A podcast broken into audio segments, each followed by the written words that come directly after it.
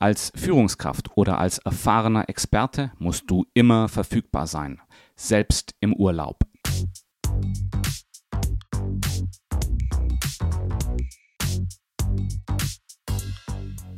Ist das wahr? Dürfen wir, die sich um die Karrieremitte befinden und meistens Führungskräfte oder erfahrene Experten sind, nie erholen? Darum geht es in dieser Episode. Wir schauen uns an, ob das wirklich wahr ist und was du tun kannst, um dieses Problem zu vermeiden.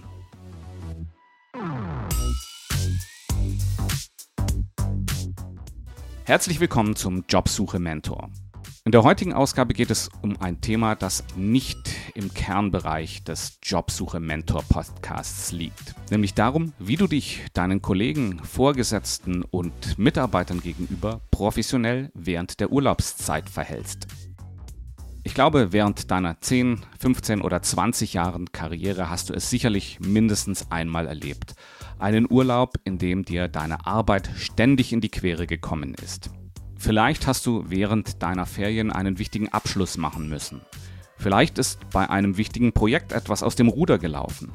Oder eine Schlüsselperson in deinem Team hat gekündigt. All dies sind keine guten Voraussetzungen, um einen erholsamen Urlaub zu erleben. Und so mancher von uns träumt davon, einfach den Laptop in der Firma zu lassen und das Handy abzuschalten. Und auf diese Art schöne und erholsame Ferien zu verbringen.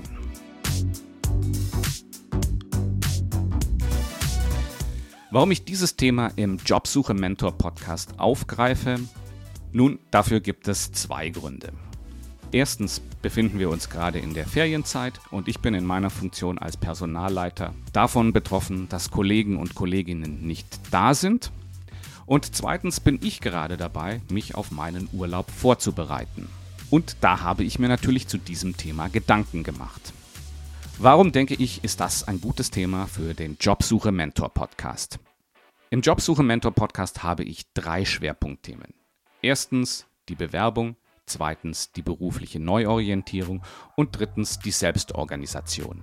Und das heutige Thema gehört ganz klar in den Bereich der Selbstorganisation.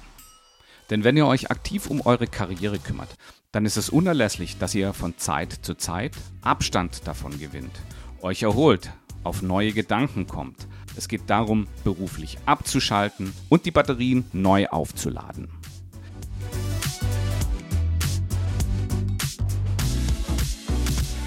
Was du dir von dieser Episode nicht erwarten darfst, ist, dass ich dir am Ende eine glasklare Aussage gebe, dass du dein Handy ausschaltest und vollkommen vom Radar deiner Kollegen verschwinden sollst. Dafür hast du um die Karrieremitte wahrscheinlich zu viel Verantwortung. Was wir uns jetzt als erstes anschauen werden, ist, wie du einen Urlaub vorbereitest. Und das beginnt lange, lange bevor du eigentlich in den Urlaub gehst. Und zwar zu dem Zeitpunkt, in dem du auch beruflich deine Jahresplanung machst.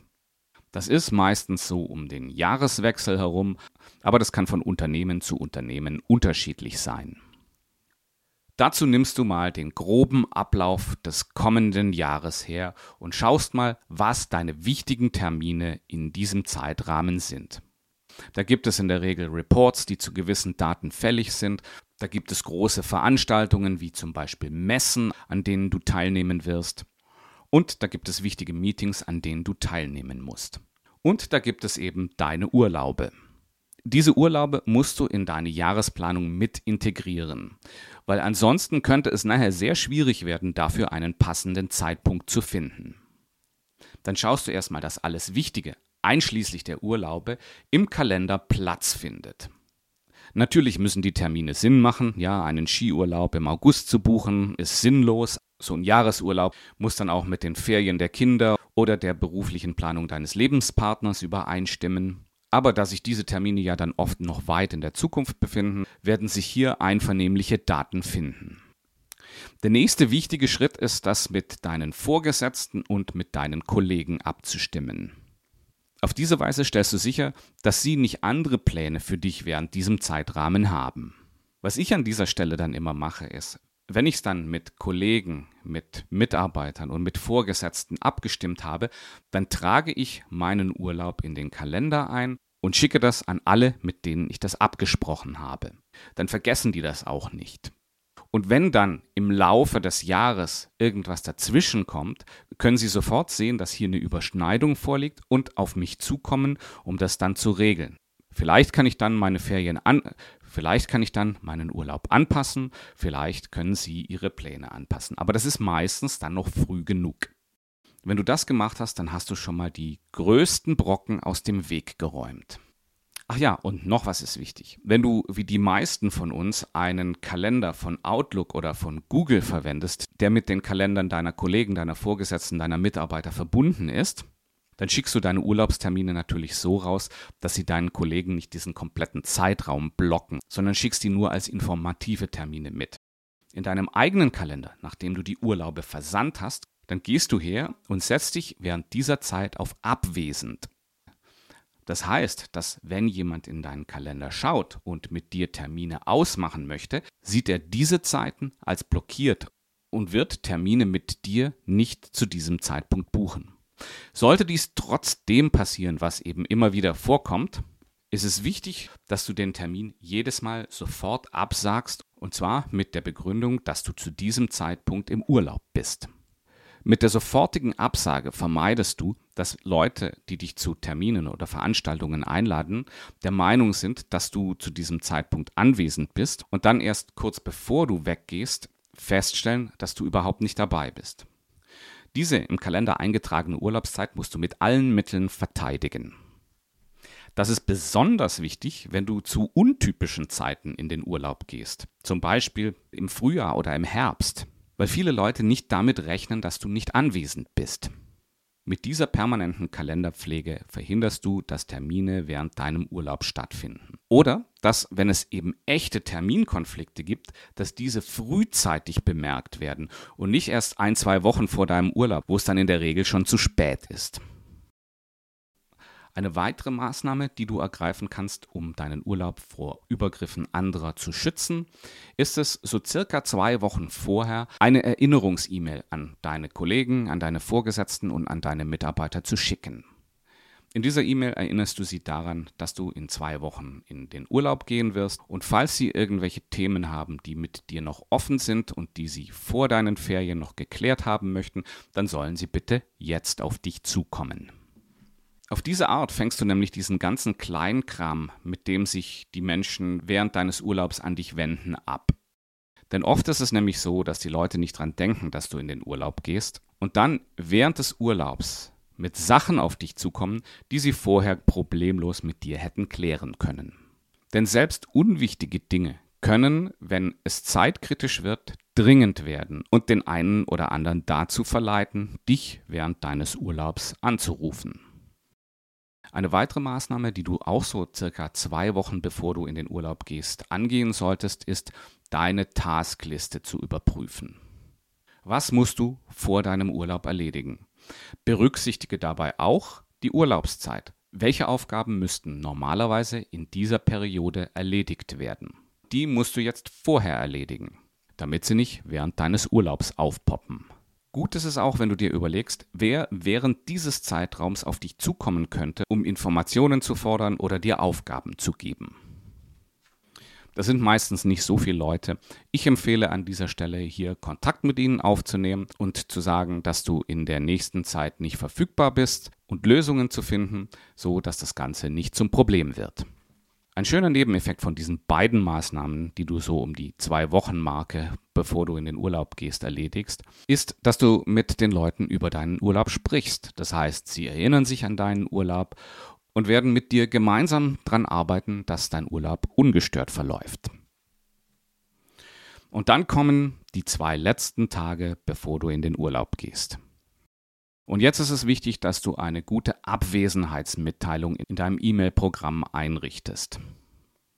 Und hierbei sehe ich oft große, große Fehler.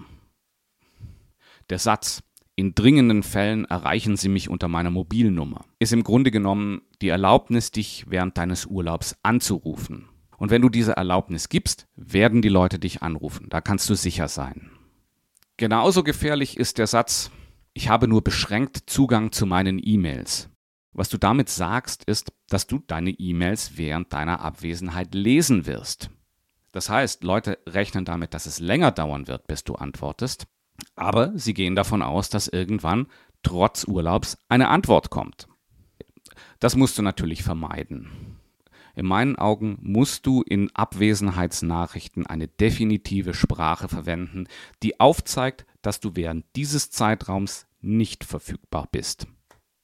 Das könnte dann zum Beispiel so lauten, sehr geehrte Damen und Herren, vom 24. Juli bis 7. August bin ich im Urlaub. Punkt. Ich beantworte Ihre Anfrage nach meiner Rückkehr. Punkt. Falls du jemand hast, der dich während dieser Zeit vertreten kann, kannst du jetzt noch schreiben, in dringenden Fällen wenden Sie sich bitte an XY. Und damit hast du eine klare Nachricht gesendet, dass du während deines Urlaubs nicht kontaktiert werden möchtest. Mit Vorgesetzten, engen Mitarbeitern und Kollegen, mit denen du im intensiven Austausch stehst, kannst du gegebenenfalls Sonderregelungen vereinbaren. Aber diese Sonderkonditionen sollten nicht für jeden gelten, der dir ein E-Mail schickt. Und auf deine und auf deine Vorgesetzten, auf deine engen Kollegen und deine direkten Mitarbeiter würde ich dann am letzten oder am vorletzten Tag vor deinem Urlaub entweder persönlich zugehen oder ihnen eine Nachricht schreiben. Idealerweise machst du das persönlich, weil dann kannst du dich für deinen Urlaub verabschieden. Das ist auch nochmal eine tolle Möglichkeit, um, um zu sagen, so, ich bin jetzt die nächsten Wochen nicht da. Es ist nämlich für deinen Vorgesetzten oder deine Vorgesetzte viel schwieriger, dich während deines Urlaubs anzurufen, wenn sie dir vorher noch viel Erholung und alles Gute und schöne Ferien und so weiter gewünscht haben. Und das erreichst du besonders dann, wenn du dich vor deinem Urlaub einfach nochmal persönlich verabschiedest. Und in solchen Situationen kannst du dann anbieten und sagen, wenn es was Wichtiges gibt, dann können Sie mich auch über WhatsApp kontaktieren. Ich finde WhatsApp oder SMS eine gute Möglichkeit, Nachrichten zu erhalten, weil es eben nicht über die normalen Kommunikationswege des Unternehmens geht. Das heißt also, du musst, um diese Nachrichten zu finden, nicht dein E-Mail-Programm öffnen und dich von einer ganzen Lawine von E-Mails überrollen lassen. Außerdem setzt es auch dem anderen gegenüber ein Zeichen, ich bin für dich da, aber du musst hier einen Extraschritt gehen. Und wenn du diese Schritte befolgst, minimierst du die Wahrscheinlichkeit, dass du während deines Urlaubs von deinen Kollegen, von deinem Vorgesetzten oder deinen Mitarbeitern kontaktiert wirst. Wichtig ist es für dich jetzt noch zu entscheiden, welche Kommunikationskanäle zum Unternehmen du während deines Urlaubs offen halten willst und welche nicht. Hier gibt es in meinen Augen drei Abstufungen. Die erste ist die volle Verfügbarkeit. Dabei öffnest du von Zeit zu Zeit deinen Laptop, gehst durch deine E-Mails, gehst durch deine Messages, und damit kannst du alle Anhänge öffnen, damit hast du vollen Zugriff auch auf, auf Excel, auf SAP, auf all die Systeme, die in deinem Unternehmen verwendet werden. Die große Gefahr hierbei ist es, dass es dich wirklich reinsaugen kann und, und dann wirklich an deinen Aufgaben arbeitest. Die zweite Abstufung ist es, dass du sagst, Laptop bleibt geschlossen, Laptop bleibt zu Hause oder in der Firma. Ich habe aber mein Mobiltelefon mit mir hier hast du die Möglichkeit, auch auf E-Mails zuzugreifen, aber du kannst jetzt nicht anfangen, an Excel-Files zu arbeiten, Analysen zu starten. Damit schaffst du dir schon mal einen gewissen Abstand. Was du hiermit aber nicht wirklich abstellst, ist die emotionale Kopplung mit deiner Arbeit. Du wirst nämlich alle E-Mails lesen, du wirst hören, was dein Chef zu sagen hat, du wirst mitbekommen, was deine Kollegen umtreibt. Und das kann dich emotional im Griff der Arbeit behalten. Und die dritte Methode ist, du nimmst dein Mobiltelefon mit, schaltest aber die E-Mails ab. Das heißt, du bleibst für dein Unternehmen erreichbar, aber unternimmst selbst keine aktiven Schritte, dich mit den Nachrichten, die bei dir eingehen, zu beschäftigen. Das heißt also, du bist reaktiv erreichbar, wenn dich jemand kontaktiert, wenn dir jemand eine WhatsApp-Nachricht schickt oder wenn dich jemand anruft, dann bist du verfügbar. Dann gibt es noch die vierte Methode. Du schaltest auch dein Mobiltelefon ab und gehst für die Zeit deines Urlaubs komplett vom Radar. Vom Erholungsaspekt ausgehend ist das natürlich die Königsvariante. Aber welche dieser vier Ansätze du während deines Urlaubs wählen willst, das musst du entscheiden. Das muss auch ein bisschen zu dir passen, das muss zu deiner Rolle passen, das muss zu deiner Persönlichkeit passen. Und hier ist einfach deine Selbsteinschätzung, also womit du dich am wohlsten fühlst, maßgebend. Wenn dir diese Episode gefallen hat und du meinen Podcast noch nicht abonniert hast, dann wäre jetzt ein guter Zeitpunkt, das zu tun. Dann verpasst du auch die nächsten Episoden nicht, wo es wieder um Themen der Bewerbung, der beruflichen Neuorientierung und der Selbstorganisation geht. Eben alles, was für dich zur Karrieremitte wichtig ist. Das bringt uns ans Ende der heutigen Episode. Die nächste Episode erscheint nicht wie gewohnt nächsten Montag, sondern erst in vier Wochen. Warum? Weil auch ich Urlaub mache. Ich möchte mir Zeit geben und abschalten und Spaß mit meiner Familie haben und werde deshalb in den nächsten drei Wochen keine Episoden veröffentlichen. In diesem Fall ist es natürlich umso wichtiger, dass du meinen Podcast abonnierst, denn nur so bekommst du mit, wenn die Episode in vier Wochen freigeschaltet wird. Bis dahin wünsche ich dir alles Gute und vielleicht, wenn auch du in den Urlaub gehst, wünsche ich dir schönen Urlaub und freue mich schon drauf, wenn wir uns in vier Wochen wieder hören. Alles Gute, bis dann, bleib gesund und schönen Urlaub.